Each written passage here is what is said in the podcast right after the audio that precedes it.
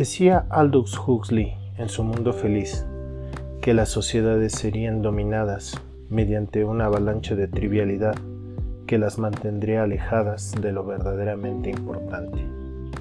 Es una realidad que en la web existe una ingente cantidad de información y que la mayoría de las personas no han desarrollado la habilidad de discernir entre el contenido relevante de lo que es banal, inexacto o manipulador. Amigos, bienvenidos a su podcast Ricardo Quiñones Finanzas Personales. Hoy hablaremos de influencers, coaches y mentores financieros y de negocios, de aquellos que existen en las redes sociales y analizaremos las reacciones que estos provocan en las mayorías. Emprendimiento, negocios digitales, dropshipping, criptomonedas, marketing de afiliados son algunas de las modalidades en el amplio mundo de los negocios. Y aunado a las nacientes herramientas digitales en esta segunda década del siglo XXI, han sido un caldo de cultivo para la proliferación tanto de creadores de contenido como de nuevas formas de hacer dinero. Personajes como Jürgen Klarik, Mauricio Benoist, Carlos Muñoz, o Euge Oller han logrado posicionarse en las mentes de millones de seguidores. Sin embargo, por cada fanático que le sigue los pasos, tienen 20 detractores, que a priori podríamos pensar que tienen la razón. Creer que el motivo principal para crear una comunidad digital o tribu es meramente altruista resulta en verdad difícil de digerir. Pocos se han puesto a pensar y mucho menos a reflexionar ¿Cuál es el perfil típico de un detractor? De estos mal llamados gurús de negocios. ¿Es acaso un profesional serio de las disciplinas en cuestión? ¿Un catedrático en una escuela de negocios? ¿Un experto en bolsa de valores o un director de finanzas en alguna empresa del tamaño que sea? No, en mi experiencia no. Los comentarios vertidos en redes en los que vemos criticando las técnicas propuestas por estos mentores, coaches o influencers son redactados en su mayoría por empleados, pseudointelectuales, amantes del pensamiento crítico y en el mejor de los casos de la reflexión filosófica, pero que fundamentan su crítica en premisas francamente endebles. Es decir, son gente de muchas ideas y de pocas acciones. Yo te preguntaría, ¿en qué cabeza cabe esperar hacerse rico de la noche a la mañana siguiendo los consejos de un influencer? Aún suponiendo que el líder de opinión así lo promocione, ¿no es estúpido creer en una falacia tan burda? ¿De quién es la culpa?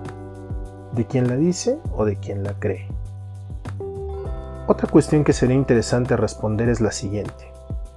¿Cómo puedes saber si un consejo, no necesariamente de negocios, es adecuado si no tienes la más remota idea de lo que te están hablando. ¿Cómo saber si Einstein tiene razón al dudar de la teoría cuántica? ¿Porque viene López Dóriga o Loret de Mola a decirte que sí o que no? ¿O porque es lo que piensa la mayoría? ¿Te parecería sensato decir que un maestro de álgebra no es efectivo porque tú no fuiste capaz de resolver uno de sus ejercicios siendo que no te sabes ni las tablas de multiplicar? Resulta evidente que para conseguir un objetivo se necesitan ciertos requisitos, mismos que pueden ser conocimientos, habilidades o actitudes. Si quisieras ser un líder platino en una empresa multinivel, deberás ser alguien con perseverancia, con enorme facilidad de palabra, carismático y con capacidad de persuasión. ¿Lo tienes acaso? Si no es así, no digas que la estrategia no funciona. Tú eres el que no tiene lo necesario y la responsabilidad de saber esto es solamente tuya. Ahora, con esto no quiero decir que los influencers sean unos santos. Se están valiendo de estrategias quizá cuestionables, pero ante todo legales. La mercadotecnia es el arte de crear necesidades donde no las hay, con el fin de obtener un provecho financiero. Sin embargo, esta disciplina inunda la totalidad de productos y servicios ofrecidos en nuestro sistema capitalista. Nuevamente, la responsabilidad de saber si un producto es necesario o valioso depende de nuestro criterio. El vendedor buscará maximizar su ganancia a toda costa. Que tú adquieras algo que no necesitas o que no le sepas sacar provecho no implica que no sea útil o valioso. Hace poco hubo un debate entre dos influencers, uno de negocios y otro sobre temas filosóficos, llamados Carlos Muñoz y Diego Rosarín respectivamente. Tal vez te haya salido algún clip o viste algún meme al respecto. Bueno, pues te comento que Carlos Muñoz recibió la tunda de su vida a manos de Diego, quien se mostró ampliamente superior en el formato propuesto, llevando la conversación a su terreno. Aquí el punto no es quién ganó, sino el sesgo cognitivo que mostraron sistemáticamente los detractores de Muñoz y los simpatizantes de Diego que Carlos no haya sido capaz de argumentar sólidamente a los cuestionamientos filosóficos de su interlocutor, descalifican para nada sus opiniones en las temáticas que domina, en este caso emprendimiento y negocios. A menudo son criticadas frases como deja tu empleo y pon un negocio o sé millonario antes de los 40. Afirmaciones llamativas que suenan irreales, pero se nos olvida a veces que un título sensacionalista es la vía de entrada a la viralidad en redes. ¿Es acaso que un título así implica un fraude a todas luces evidente? La mayoría diría que sí, pero en mi opinión no es así, y te lo voy a demostrar. Voy a hacer afirmaciones parecidas que son contraintuitivas, es decir, su respuesta correcta no es la que la razón o la intuición nos dicta te invito a que las escuches. Reflexionalas un momento y da tu respuesta de verdadero o falso. Luego, escucha la respuesta correcta. Ahí te va. Número 1. No se puede poner un negocio si no tienes dinero. La respuesta correcta es falso. Si no tienes dinero, puedes pedirlo prestado a un banco pero para que te preste es necesario tener un buen historial crediticio. Ahora bien, el que nunca hayas tenido una tarjeta de crédito no significa que la afirmación sea falsa. Incluso se puede conseguir dinero con alguien que quiera invertir su dinero a cambio de cierto interés o como socio del negocio. Pero para ello debes demostrar seriedad y competencia. Afirmación número 2 compra casas para que vivas de tus rentas.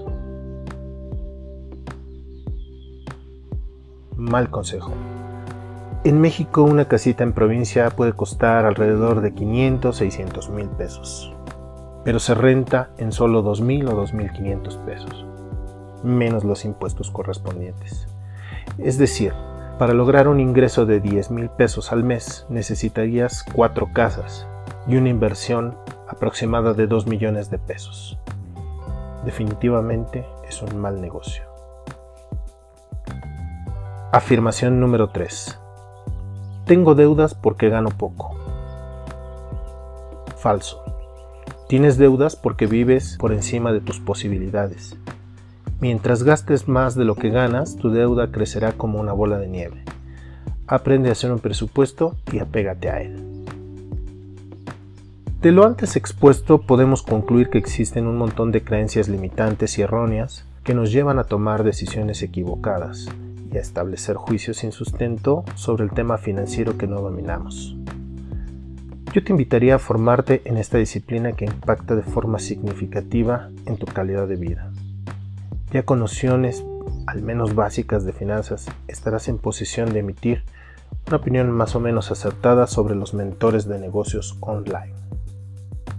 Ya para concluir, te daré mi opinión como especialista en finanzas sobre los principales influencers latinos que inundan las redes de los que han mostrado al menos cierto interés en el tema.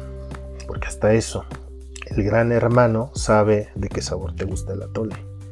y si no te gusta, pues no te lo ofrece. Jürgen Klarek y Mauricio Benoist saben de lo que hablan. Marketing y ventas.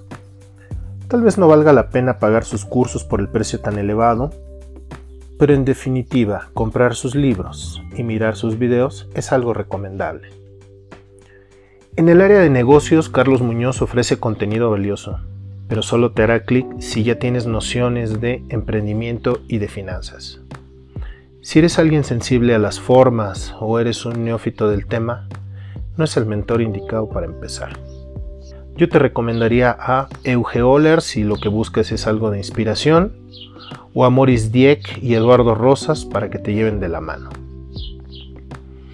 Está también un señor colombiano llamado Carlos Davis y otro joven mexicano, Brando Angulo, esto en el área de bienes raíces. Ambos muy recomendables, al menos con su contenido en redes sociales. Adrián Sáenz y Bruno Sanders son expertos en dropshipping.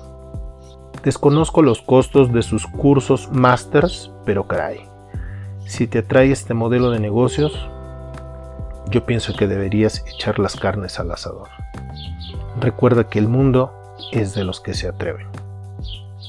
Ahí te lo dejo para que lo platiques con tu amante.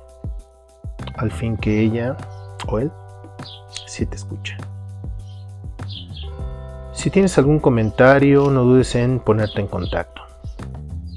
Me ha dado gusto conversar contigo. Ten una linda noche. Hasta la próxima. Chao.